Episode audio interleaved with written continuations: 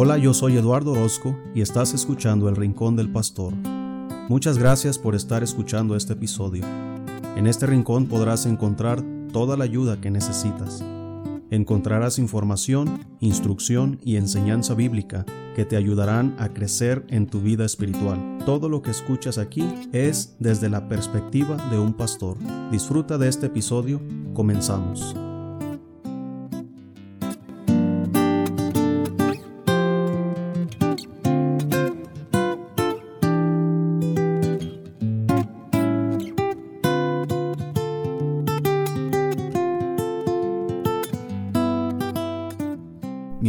Gracias por estar nuevamente aquí acompañándonos en este nuevo episodio.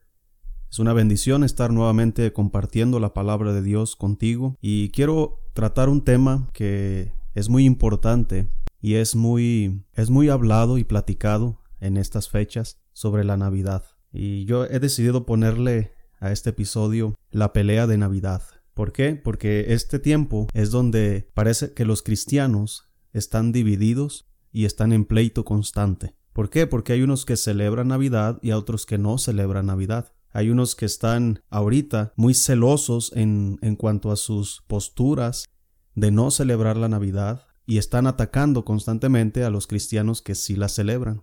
En este episodio no voy a tratar específicamente sobre el nacimiento de Jesús, sobre la fecha, sobre los posibles meses donde Jesús nació, la Biblia realmente no nos da detalles muy directos. Sí da detalles muy indirectos que hay que estudiar y hay que profundizar en la escritura para llegar a una conclusión en cuanto a la fecha del nacimiento de Jesús, pero es algo que no vamos a hacer en este episodio. Para eso se requiere mucho estudio, mucho profundizar, pero lo que quiero tratar más que nada es acerca de la actitud que tenemos los cristianos en este tiempo. Es verdad que la Biblia no nos manda celebrar Navidad, o celebrar el nacimiento de Jesús, no es un mandamiento de las doctrinas cristianas, pero tampoco lo prohíbe. Es decir, no hay algo que, que esté muy explícito en la Biblia que condene a los cristianos que celebran Navidad. Ahora, Cristo no nació en estas fechas, posiblemente según el estudio que tal vez podamos tener en otro tiempo, acerca de el ministerio de, de, de Zacarías,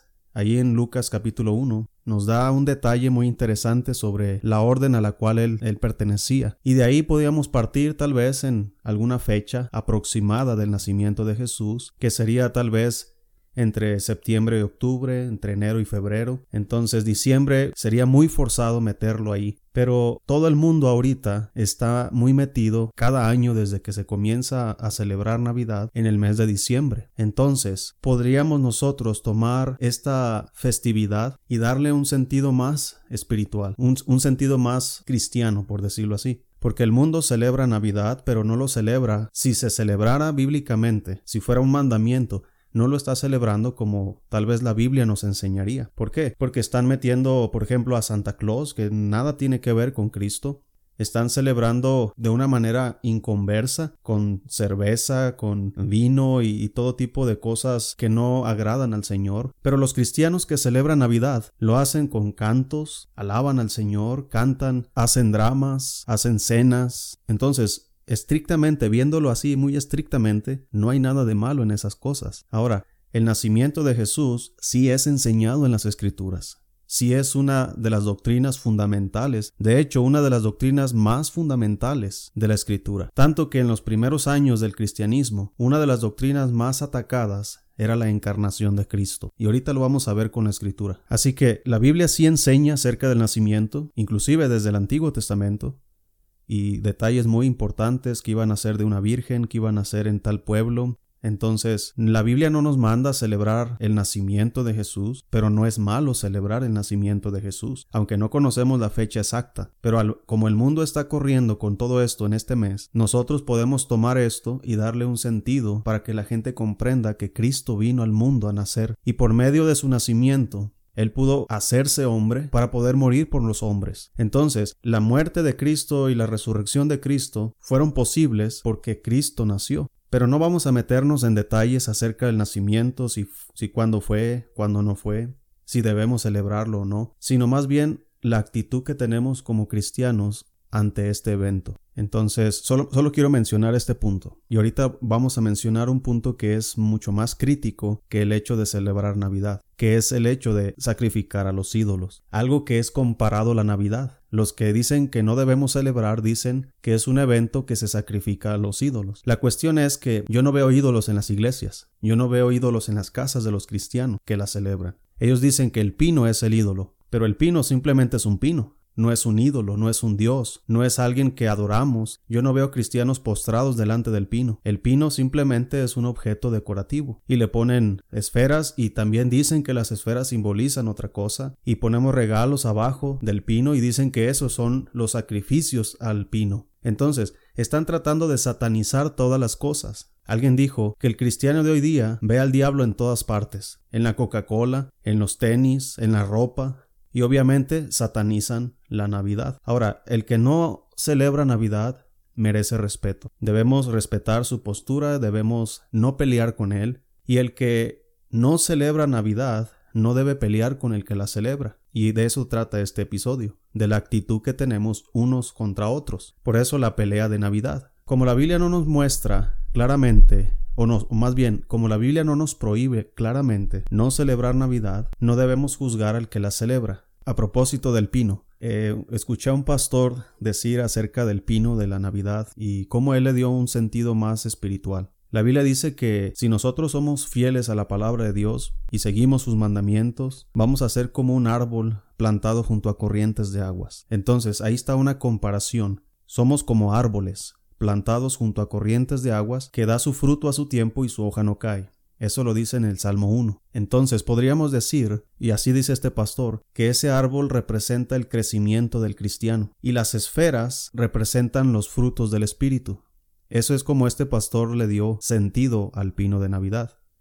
No estoy diciendo que así debamos hacerlo todos, pero es algo que no me pareció mal, y eso es lo que él enseña a sus hijos. Cada esfera tiene un color y él, él les dijo a sus hijos, este representa el amor, el gozo, la paz, paciencia, benignidad, bondad, fe, mansedumbre, templanza, que son los frutos del Espíritu. Entonces un cristiano que va creciendo es un cristiano que da frutos del Espíritu. Y eso es lo que él le dio el sentido a la Navidad, con el pino de Navidad, para que sus hijos comprendieran que Cristo es el motivo de nuestras vidas, que Cristo es el motivo de nuestro crecimiento, que Cristo es el motivo de nuestros frutos.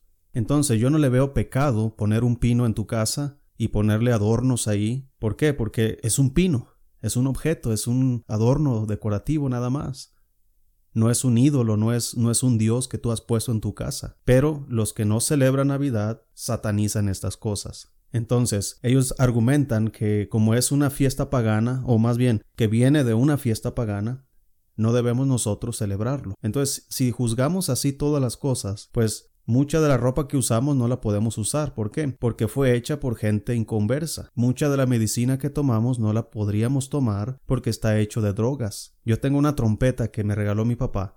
E, esta trompeta le pertenecía a un mariachi allá en Las Vegas, Nevada. Y esa trompeta estuvo dentro de, de bares, estuvo en fiestas paganas, fiestas mundanas donde hay borrachera, drogadicción, mujeres, todo tipo de pecado. Ahí andaba esa trompeta. Mi padre se la compró a ese mariachi y él me la regaló. Y esa trompeta yo la utilizo en la iglesia. Y cada vez que yo toco esa trompeta, lo hago para glorificar a Dios. Entonces, podemos notar, como con este ejemplo, que podemos tomar algo que antes era para un propósito incorrecto, ahora lo podemos usar para un propósito correcto. Mira, no podemos andar por el mundo diciéndole a todo el mundo que Cristo no nació en diciembre y que no debemos celebrar Navidad. Eso es imposible de hacer. Solamente podemos hacer dos cosas. O no celebrarlo y está bien, o celebrarlo y darle un sentido más espiritual. Entonces las dos cosas son buenas. El que no celebra no digo que es malo y perverso y, que está mal. Está en su derecho y libertad de hacerlo. El problema al que yo quiero mencionar aquí es el pleito que surge de esto. Y mira, quiero mencionar unos pasajes de la escritura que hablan acerca de lo sacrificado a los ídolos, que eso sí es algo más, más pecaminoso, por decirlo así, que es más drástico. Ahí en Romanos 14, el apóstol Pablo está escribiendo esto y dice, Recibid al débil en la fe, pero no para contender sobre opiniones, porque uno cree que se ha de comer de todo, otro que es débil, come legumbres. El que come, no menosprecia al que no come, y el que no come, no juzgue al que come, porque Dios le ha recibido. Entonces aquí está hablando de la comida que se sacrificaba a los ídolos. Entonces, dice ahí la Biblia, el que, el que no come, no juzgue al que come. Entonces, ¿cómo es posible que si es comida sacrificada a los ídolos, Dios dice, no juzgues al que come? Sigamos leyendo. Versículo 4 dice, ¿tú quién eres que juzgas al criado ajeno? Para su propio Señor está en pie, o cae, pero estará firme, porque poderoso es el Señor para hacerle estar firme. Uno hace diferencia entre día y día, otro juzga iguales todos los días. Cada uno esté plenamente convencido en su propia mente. Aquí está hablando de lo individual. El que hace caso del día, lo hace para el Señor. Y el que no hace caso del día, para el Señor no lo hace. El que come, para el Señor come, porque da gracias a Dios. Y el que no come, para el Señor no come, y da gracias a Dios porque ninguno de vosotros vive para sí y ninguno muere para sí. Pues si vivimos para el Señor vivimos, y si morimos para el Señor morimos. Así pues sea que vivamos o que muramos, del Señor somos, porque Cristo para esto murió y resucitó, y volvió a vivir, para ser Señor así de los muertos como de los que viven. Pero tú, ¿por qué juzgas a tu hermano? ¿O tú también, por qué menosprecias a tu hermano? Porque todos compareceremos ante el tribunal de Cristo. Entonces Pablo dice a uno, ¿por qué juzgas a tu hermano? ¿Quién es el que está juzgando? El que no come. Y lo dice, o tú también, ¿por qué menosprecias a tu hermano? ¿Quién es el que menosprecia a su hermano? El que come. Ahí está el pleito. Entonces el que come pelea contra el que no come. Y podríamos decir que ese es algo que es muy parecido al pleito de la Navidad. Y ahí están los cristianos que la celebran contra los que no la celebran y viceversa. Y estamos en constante pleito. Y es un pleito que dura solamente unos días tal vez un mes. Entra enero y todo mundo cambia el chip. Los cristianos que discutían sobre la Navidad en enero se dan la mano, celebran otras cosas, celebran cumpleaños, aniversario de la iglesia, toman la cena del Señor juntos, van a la iglesia juntos, cantan juntos. Entonces, ¿por qué cada año va a ser la misma historia? El que no celebre, pues que no celebre, y el que celebre, pues celébrele pero hágalo de una manera que glorifique al Señor. Dice también, versículo 12, de manera que cada uno de nosotros dará a Dios cuenta de sí.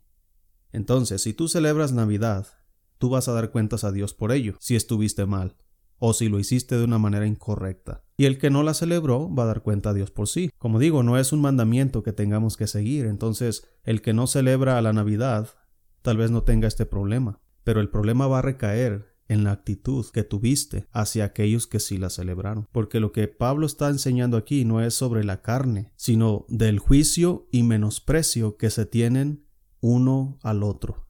Ese es el problema que se está presentando aquí. No es la carne, no es la comida, es el juicio de uno y el menosprecio del otro. Eso es lo que se va a juzgar allá en el tribunal de Cristo. Entonces, tú que no celebras Navidad, tal vez dices, bueno, yo estoy bien con Dios porque no la celebré.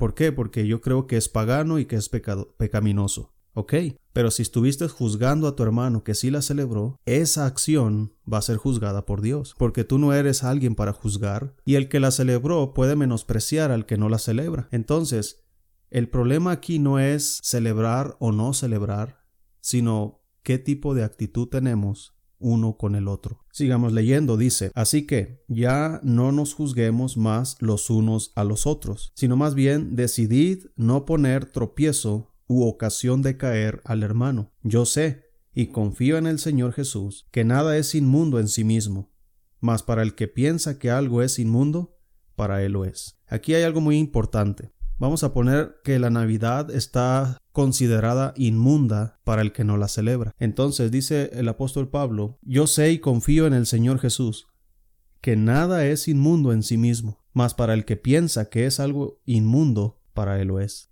Entonces el que no celebra la Navidad considerando que es inmunda, pues para él lo es. En el 15 dice, pero si por causa de la comida tu hermano es contristado, ya no andas conforme al amor. No hagas que por la comida tuya se pierda aquel por quien Cristo murió. Ahí es donde podríamos considerar que el que la celebra puede llegar a tener o a provocar tropiezo hacia un cristiano débil. La, la, cuestión es que los cristianos débiles no son los que pelean, la Navidad, sino aquellos que se creen más sabios y más inteligentes y más espirituales. Son ellos los que más están peleándose contra los que sí la celebran. Entonces, el que celebra Navidad podría caer en este pecado, en que alguien que sí realmente es débil sea arrastrado por nuestra manera de actuar. Pero como dije, el que más pelea, el que más prohíbe, el que más juzga, no es el cristiano débil, sino el que se considera más espiritual por no celebrarla. Mira, en 1 Corintios capítulo 8 se nos da más detalles sobre lo sacrificado a los ídolos, que es la comparación que estoy poniendo con la Navidad. Entonces muchos cristianos que no celebran consideran la Navidad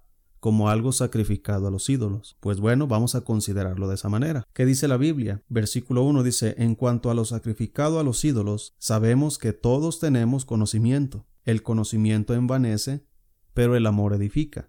Y si alguno se imagina que sabe algo, aún no sabe nada como debe saberlo. Pero si alguno ama a Dios, es conocido por él. Acerca pues de las viandas que se sacrifican a los ídolos, sabemos que un ídolo nada es en el mundo, y que no hay más que un Dios. Pues aunque haya algunos que se llamen dioses, sea en el cielo o en la tierra, como hay muchos dioses y muchos señores, para nosotros, sin embargo, solo hay un Dios, el Padre del cual proceden todas las cosas, y nosotros somos para él, y un Señor, Jesucristo, por medio del cual son todas las cosas, y nosotros por medio de él. Pero no en todos hay este conocimiento, porque algunos habituados hasta aquí a los ídolos comen como sacrificado a ídolos, y su conciencia, siendo débil, se contamina. Ahora escucha esto. Si bien la vianda no nos hace más aceptos ante Dios, pues ni porque comamos seremos más, ni porque no comamos seremos menos. Entonces, se está tratando un asunto serio que es sacrificado a los ídolos. Entonces dice Pablo, las viandas no nos hacen más aceptos a Dios. Entonces,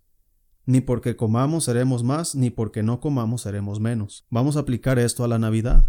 Ni porque celebremos Navidad seremos más, ni porque no la celebremos seremos menos, o viceversa, ni porque no celebremos Navidad seremos más, ni porque la celebremos seremos menos. La cuestión aquí no es el hacerlo o el no hacerlo, sino la actitud que tenemos unos contra otros. Es lo que estoy tratando de enseñar. Mira, el apóstol Pablo sigue ampliando más este tema diciendo en capítulo 10, 1 Corintios, versículo 23 en adelante. Dice, todo me es lícito, pero no todo conviene. Todo me es lícito, pero no todo edifica. Ninguno busque su propio bien, sino el del otro. De todo lo que se vende en la carnicería, comed, sin preguntad nada por motivos de conciencia, porque del Señor es la tierra y su plenitud. Si algún incrédulo os invita, y queréis ir, de todo lo que se os ponga delante comed, sin preguntar nada por motivos de conciencia. Aquí está hablando de lo que se vende en la carnicería. Ahora mira, cuando Dios mandó a Israel hacer sacrificios, los sacerdotes tenían que degollar los animales, ofrecer la sangre, y la carne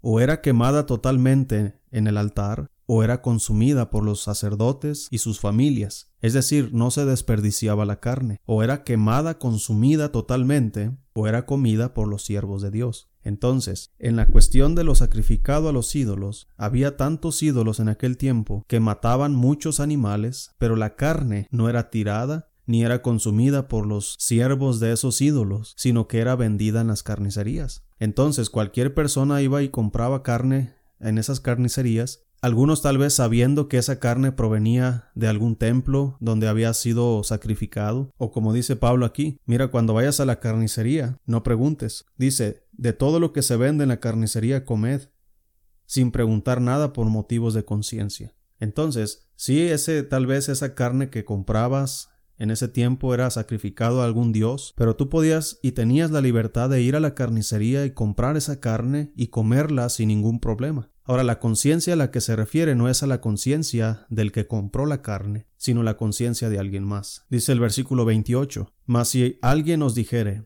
esto fue sacrificado a los ídolos, no lo comáis, por causa de aquel que lo declaró, y por motivos de conciencia, porque del Señor es la tierra y su plenitud. La conciencia, digo, no la tuya, sino la del otro. Pues ¿por qué se ha de juzgar mi libertad por la conciencia de otro? Fíjate esta pregunta interesante. ¿Por qué se va a juzgar mi libertad por la conciencia de otro? Es decir, aquí hablando exactamente de, esa carne que fue sacrificada a un ídolo, que en pasajes anteriores Pablo explica que esos sacrificios eran sacrificados a los demonios, pero después explica, mira, puedes ir a la carnicería y comprar y comer con toda libertad. Pero si alguien te dice esa carne fue sacrificada a los ídolos, en esa ocasión, tal vez Pablo está diciendo, no la comas, ya por causa de la conciencia de aquel que, te, que lo declaró. Entonces, si yo voy a la carnicería, compro esta carne, alguien me dice eso fue sacrificado a los ídolos, lo que yo debo hacer es dejar esa carne e irme a mi casa y comer arroz o otra cosa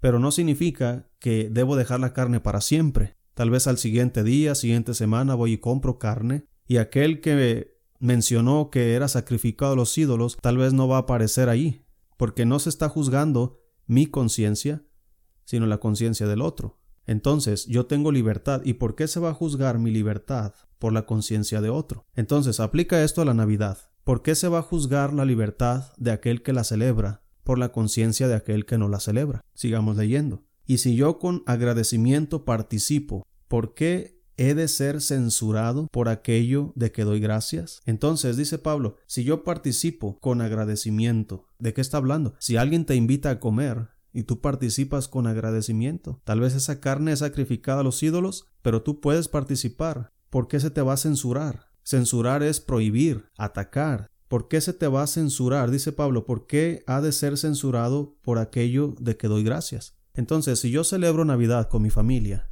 y yo me siento a la mesa y tenemos comida celebrando el nacimiento de Jesús, que es algo que yo les digo a mis hijos cuando estamos en la mesa, Estamos celebrando el nacimiento de Jesús. Cristo no nació en estas fechas y no sabemos en qué fechas, pero todo el mundo ahorita está celebrando esto, unos sin saber el motivo, otros haciéndolo incorrectamente, pero nosotros lo vamos a hacer correctamente. Y participamos y damos gracias y le damos regalos a nuestros hijos. Uno dice, ¿eso para qué? Si acaso los regalos serían para el cumpleañero, que sería Jesús. Pero tampoco veo nada de malo darle un juguete a mi hijo. No hay nada de pecado en eso. Pero como digo, no se debe censurar a aquello que lo hace, no se debe juzgar la libertad del que lo hace. Ese es el pleito de la Navidad. Se censura, se juzga, se critica, se ataca. En las redes sociales ahí están las publicaciones de los cristianos contra otros cristianos por motivos de Navidad. Ese es el problema más grave que hay en, el corazón de los cristianos, el pleito, el estarse condenando uno a otro. Creo que eso es más grave que poner un pinito en tu casa. Creo que el juicio y la crítica es más grave que comer pavo el 24, que dar regalo a sus hijos, que poner adornos navideños. Entonces, el problema no es celebrar o no celebrar, sino la actitud que tenemos unos con otros. Termina diciendo el apóstol Pablo, si pues coméis o bebéis o hacéis otra cosa, hacerlo todo para la gloria de Dios. Aquí es donde yo voy a hablar directo a los que celebran Navidad. ¿Con qué motivo la celebras? Si tú celebras Navidad simplemente porque es tradición, estás equivocado. Si tú no mencionas ni siquiera das gracias a, Dios por porque Cristo vino a nacer y no le pones un sentido espiritual a, a esto en tu familia, entonces estás haciéndolo incorrectamente. Entonces, como dice el apóstol Pablo, si pues coméis o bebéis o hacéis otra cosa, Hacedlo todo para la gloria de Dios. Si vas a celebrar Navidad, hazlo para la gloria de Dios. Dale gloria a Dios, alaba al Señor, recuerda al Señor, da testimonio del Señor.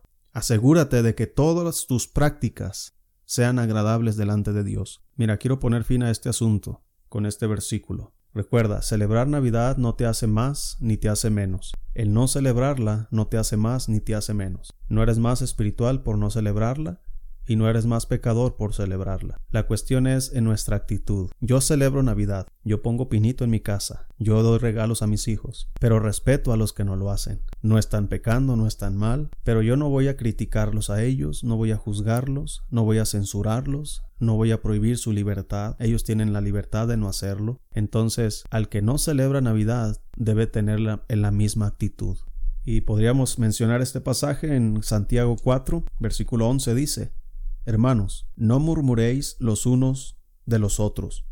El que murmura del hermano y juzga a su hermano, murmura de la ley y juzga a la ley. Pero si tú juzgas, pero si tú juzgas a la ley, no eres hacedor de la ley, sino juez. Uno solo es el dador de la ley, que puede salvar y perder.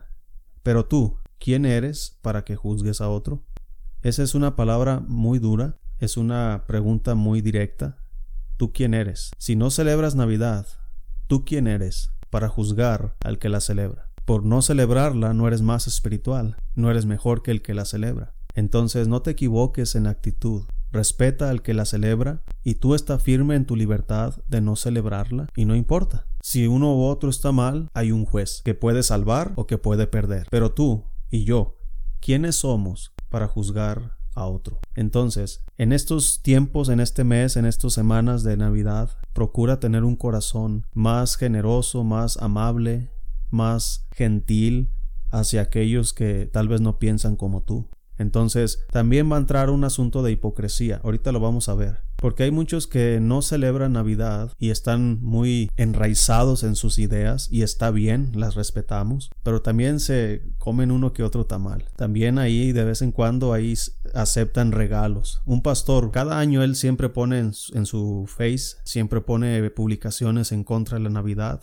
y da datos de y fechas y nombres y lugares acerca de cómo surgió esto de la Navidad. Pero en una de sus predicaciones que escuché hace muchos años, él mencionó eh, ahí en el púlpito diciendo, yo no celebro Navidad y eso no está en la Biblia y eso es pagano, etcétera, etcétera, pero no me enojo si me dan regalos. Entonces ahí entra la hipocresía a la que me refiero. O sea, si estoy en contra de todo lo que se hace en el mes de diciembre, debo estar en contra de la comida, de los regalos, de las fiestas, de las convivencias en familia y tantas otras cosas. Entonces, el que no celebra Navidad, hágalo así, pero no juzgue al que la celebra. Y el que celebra Navidad, no menosprecie al que no la celebra. No somos jueces. El amor debe, como dice la Biblia, el amor cubrirá multitud de pecados. Entonces, mi amor hacia los que no celebran debe ser manifestado. Y el amor de los que no celebran hacia los que sí celebran también debe ser manifestado. No debemos juzgarnos unos a otros, no debemos censurarnos y no debemos prohibir la libertad que tenemos. Mira, quiero terminar con este pasaje en 1 de Juan capítulo 4. Una de las de los ataques muy directos que había en, en los tiempos bíblicos, en los tiempos de los apóstoles, era acerca de la encarnación de Cristo. Entonces, la, el nacimiento de Jesús es bíblico, está en las escrituras, y como Jesucristo es una persona viva, así como tú celebras tu cumpleaños, no veo yo de mal celebrar el cumpleaños de Jesús.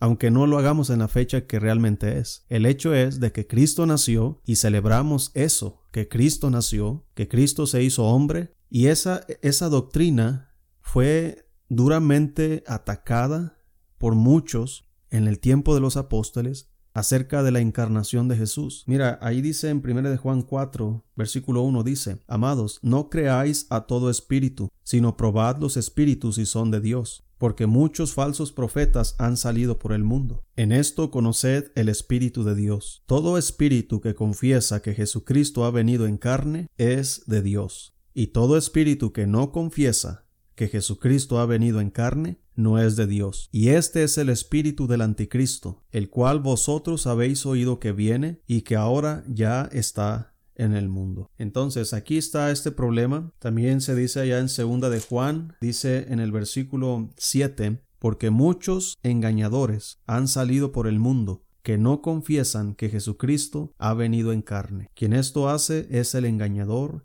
y el anticristo. Mira, lo que podría decir yo respecto a esto es que la actitud de muchos cristianos en cuanto a la Navidad, aunque lo hacen por motivos tal vez que ellos creen que son válidos y buenos, realmente se desenfocan en lo que deberían enfocarse como cristianos. Es verdad, ellos no están atacando el nacimiento de Jesús, ellos no están atacando, pero tampoco lo están celebrando, tampoco lo están predicando. Se dedican más a destruir que a construir. Están más peleándose con los cristianos que celebran, diciendo que están mal y muestran datos históricos, lugares, fechas, nombres y tantas cosas que se han esmerado en aprender. Y yo creo que cada año se, se esfuerzan más por aprender más para poder refutar con más fuerza y pierden de vista la enseñanza importante. Cristo nació. Y mira, cuando dejamos de lado las cosas importantes y cuando comenzamos a no darle la importancia de vida y minimizamos algo, tarde o temprano lo olvidamos. Y tarde que temprano después de eso lo atacamos. Entonces, el anticristo o el espíritu del anticristo es este, ignorar que Cristo vino en carne, atacar, refutar, predicar acerca de que Cristo no vino en carne. Obviamente, como dije,